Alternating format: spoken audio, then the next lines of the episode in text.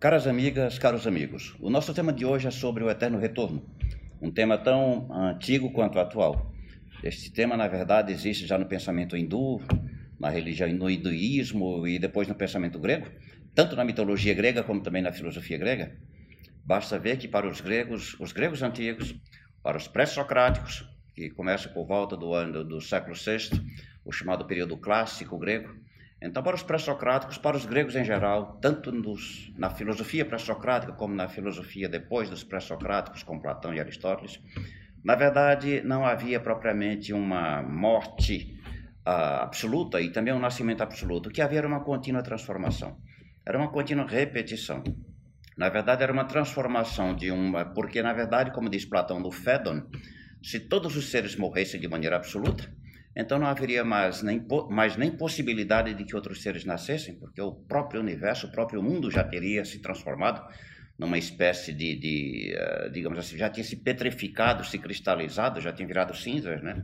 Por outro lado, se houvesse um nascimento absoluto, também não haveria mais nem espaço para que outros seres nascessem. O que existe para os gregos, desde os pré-socráticos, é uma eterna, uma contínua, aquilo que os pré-socráticos chamavam de agueros e atánatos, ou seja, aquilo que nem envelhece nem morre. Porque, na verdade, nós vemos o mundo dos fenômenos que nascem, crescem, se desenvolvem, morrem e tudo retorna de novo. Então, deve haver. Era assim que eles raciocinavam.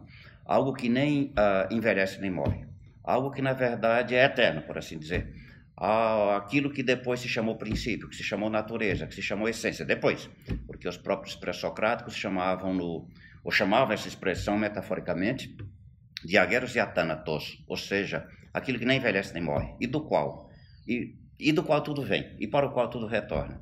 Ou seja, o que na verdade existe é uma contínua transformação que se repete. A própria natureza, na verdade, já ajudava a ver este fenômeno. Uh, aliás, pelos próprios fenômenos da natureza, já se percebe isso pela repetição cíclica das estações, pela procriação dos animais, pela também a repetição cíclica dos astros, né? os eclipses. Então, para o grego, na verdade, o que havia era uma contínua repetição, de caráter cósmico e de caráter também geral na vida, na própria natureza. Né? Então, ah, é interessante notar que esta repetição ela se dá também na mitologia, no próprio mito.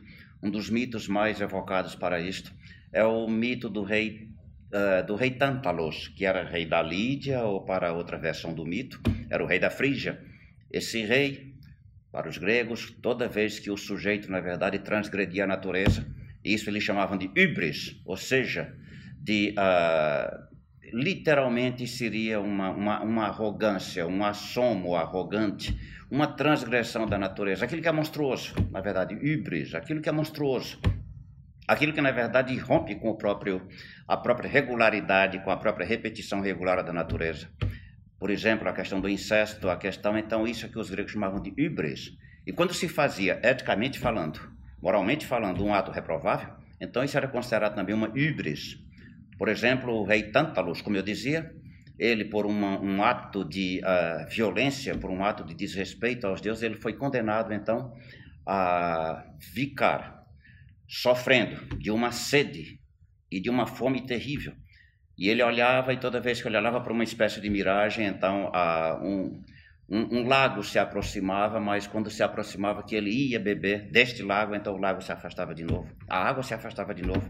Assim também uma árvore carregada de frutos, toda vez que ele ia tentar estender a mão para pegar um desses frutos, então a árvore se afastava de novo.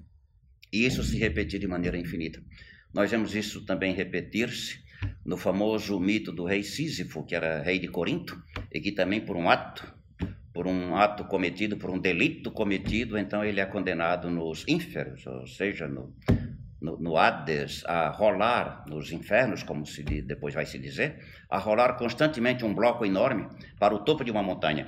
Mas quando vai chegando, conseguindo chegar no topo da montanha, esse bloco rola de novo e ele começa infinitamente esse mesmo trabalho. Então, tanto na mitologia como na própria filosofia também, essa repetição continua.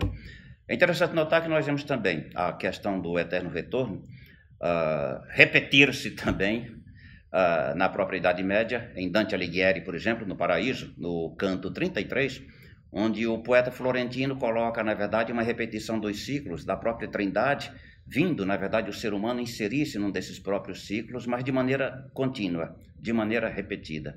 na própria. Isso na Idade Média, evidentemente. Na Idade Moderna, já no, no século no século XVIII, por exemplo, nós vemos também uma repetição também, falar-se de uma repetição também, na obra de Hume, chamada Diálogo sobre a Religião Natural, onde, na verdade, os deuses, ou Deus, na verdade, ele tem de maneira contínua, ele tem, digamos assim, potencialmente, virtualmente, todo o passado, todo o presente e todo o futuro. Então, na verdade, ele vê tudo aquilo que já se repetiu, toda, tudo aquilo que já se ocorreu, tudo aquilo que vai ocorrer. Então, é como que não existisse, digamos assim, mudança.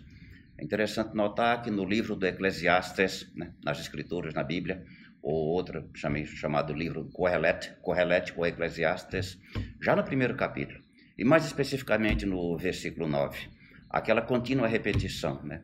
Começa com vaidade das vaidades, tudo é vaidade, então, no célebre uh, versículo 9 do primeiro capítulo, então tudo aquilo que já uh, foi será novamente. Tudo aquilo que já se fez se fará novamente. Nós vemos também essa repetição, esse eterno retorno também, encontrar-se na obra de Schelling, chamada As, As Idades do Mundo, onde, na verdade, a natureza hierarquicamente, continuamente se formando, aqueles elementos mais inferiores vão sendo transformados continuamente. Mas acontece que no seu percurso pode haver uma espécie de, uh, por assim dizer, um acidente ou incidente de percurso. Então o elemento começa, dos elementos começam de novo todo o percurso assim infinitamente até atingir, se é possível que atinjam, digamos assim, a, per a perfeição natural. Né? Na idade contemporânea, então, um dos pensadores que mais trabalhou a questão do eterno retorno foi Friedrich Nietzsche. Nietzsche nasce em 1844 e morre em 1900. Então, é no célebre parágrafo 341 da Gaia Ciência, onde Nietzsche, de maneira explícita, embora ele não fale da expressão eterno retorno, onde ele elabora pela primeira vez, publicamente, porque ele já havia elaborado isso, mas em obras publicadas em, em 1881, a Gaia Ciência, e mais exatamente, como eu falei no parágrafo 341, o mais pesado dos pesos então, tudo, todas as coisas, todos os detalhes, tudo aquilo que se faz na vida, na verdade, se repete de maneira nos seus mais, nos seus mais ínfimos pormenores. Né? Nietzsche ele é muito cioso dessa descoberta do eterno retorno. Ele diz que, na verdade, essa descoberta é original sua, a originalidade é sua, foi ele que descobriu. Mas é interessante notar que num fragmento de 1883, quando ele estava elaborando justamente, ou reelaborando a questão do eterno retorno, ele tem um fragmento que diz: Eu descobri a essência grega. Eles acreditavam no eterno retorno.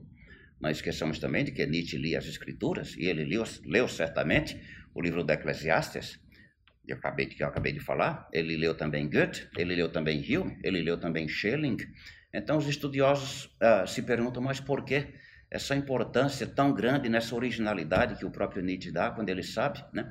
Ele próprio em Etiomo fala que é possível que, na verdade, Heráclito já tenha ah, falado do eterno retorno, porque ah, o pórtico, ou seja, os estoicos, né, que se desenvolveram a partir do século IV, mais exatamente 300 e 312, eles guardaram muitas das reminiscências daquilo que Heráclito havia deixado, né? O uh, curioso, porém, é que Nietzsche vai desenvolver essa teoria, mas depois ele a abandona, praticamente não fala mais, somente no, em Et Homo. Mas Nietzsche tenta várias explicações. Ele vê o eterno retorno tanto na natureza, tanto o eterno retorno, digamos assim, de caráter cósmico. Às vezes ele é tentado também, mas aí ele nega na própria história. Por outro lado, ele vê esse eterno retorno se repetindo nos detalhes mais ínfimos da própria vida cotidiana. E ele tenta também, evidentemente, isso ele o faz a partir ou através de elaborações muito sutis na questão da repetição, na questão da reprodução, fazendo distinções no alemão de maneira muito sutil com relação a isso, né? Mas esse uh, pensamento do eterno retorno ocupou Nietzsche de 1881 e um pouco mesmo antes, e já bem antes mesmo, os primeiros estudos, os primeiros escritos, quando ele ainda era praticamente adolescente, já falam de maneira indiretamente, indiretamente do eterno retorno mas isso culmina tudo em Zaratustra. Então é no livro 3 de Zaratustra, onde uh, Zaratustra enuncia uh, dentro, uh, numa viagem que ele está fazendo dentro de um navio, ele enuncia de maneira pública, de maneira explícita a doutrina do eterno retorno. Que Nietzsche tenta, como eu já falei, explicar de diferentes modos.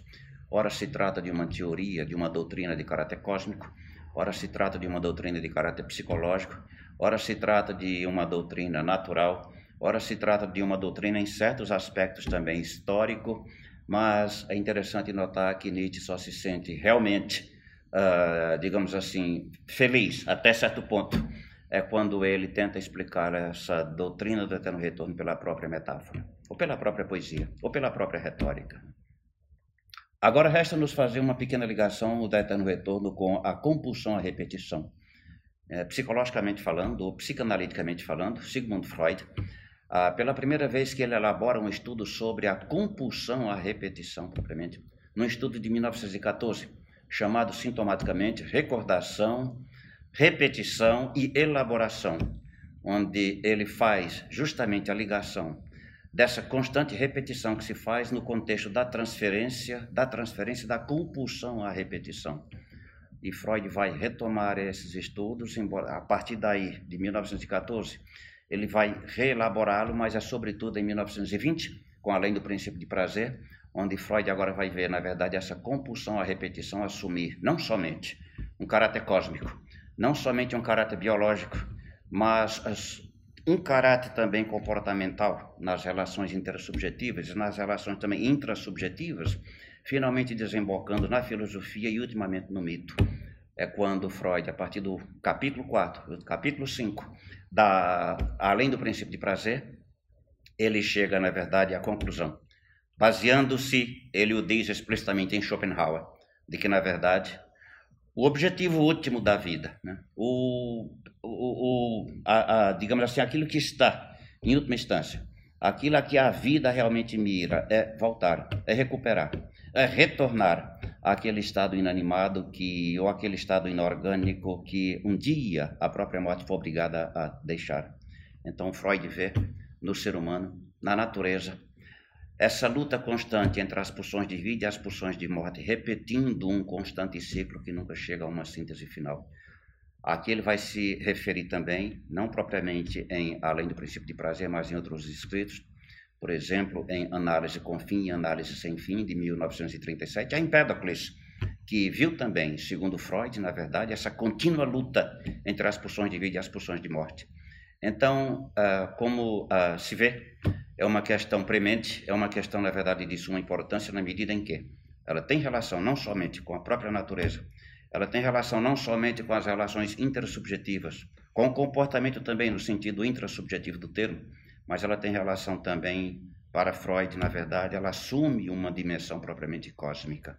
Só que, ponto interessante, nem em Nietzsche, nem em Schopenhauer, que também fala de um eterno retorno, nem também em Freud, essa repetição jamais chega a uma síntese final. Ela jamais chega a um Aufhebung terminal. Na verdade, as coisas se repetem infinitamente, mas se transformando de maneira de maneira, digamos assim, elas se repetem, é o mesmo que volta, é o mesmo que se repete, mas de maneira diferente. Parafraseando Sartre, ele diz: Eu mudei, eu mudei constantemente para continuar eu mesmo. Nada mudou e, no entanto, tudo existe de outra maneira. Então, como se vê esse tema, é um tema que diz respeito não somente a um plano propriamente natural, cósmico, ontológico, se se preferir, mas também um plano ético.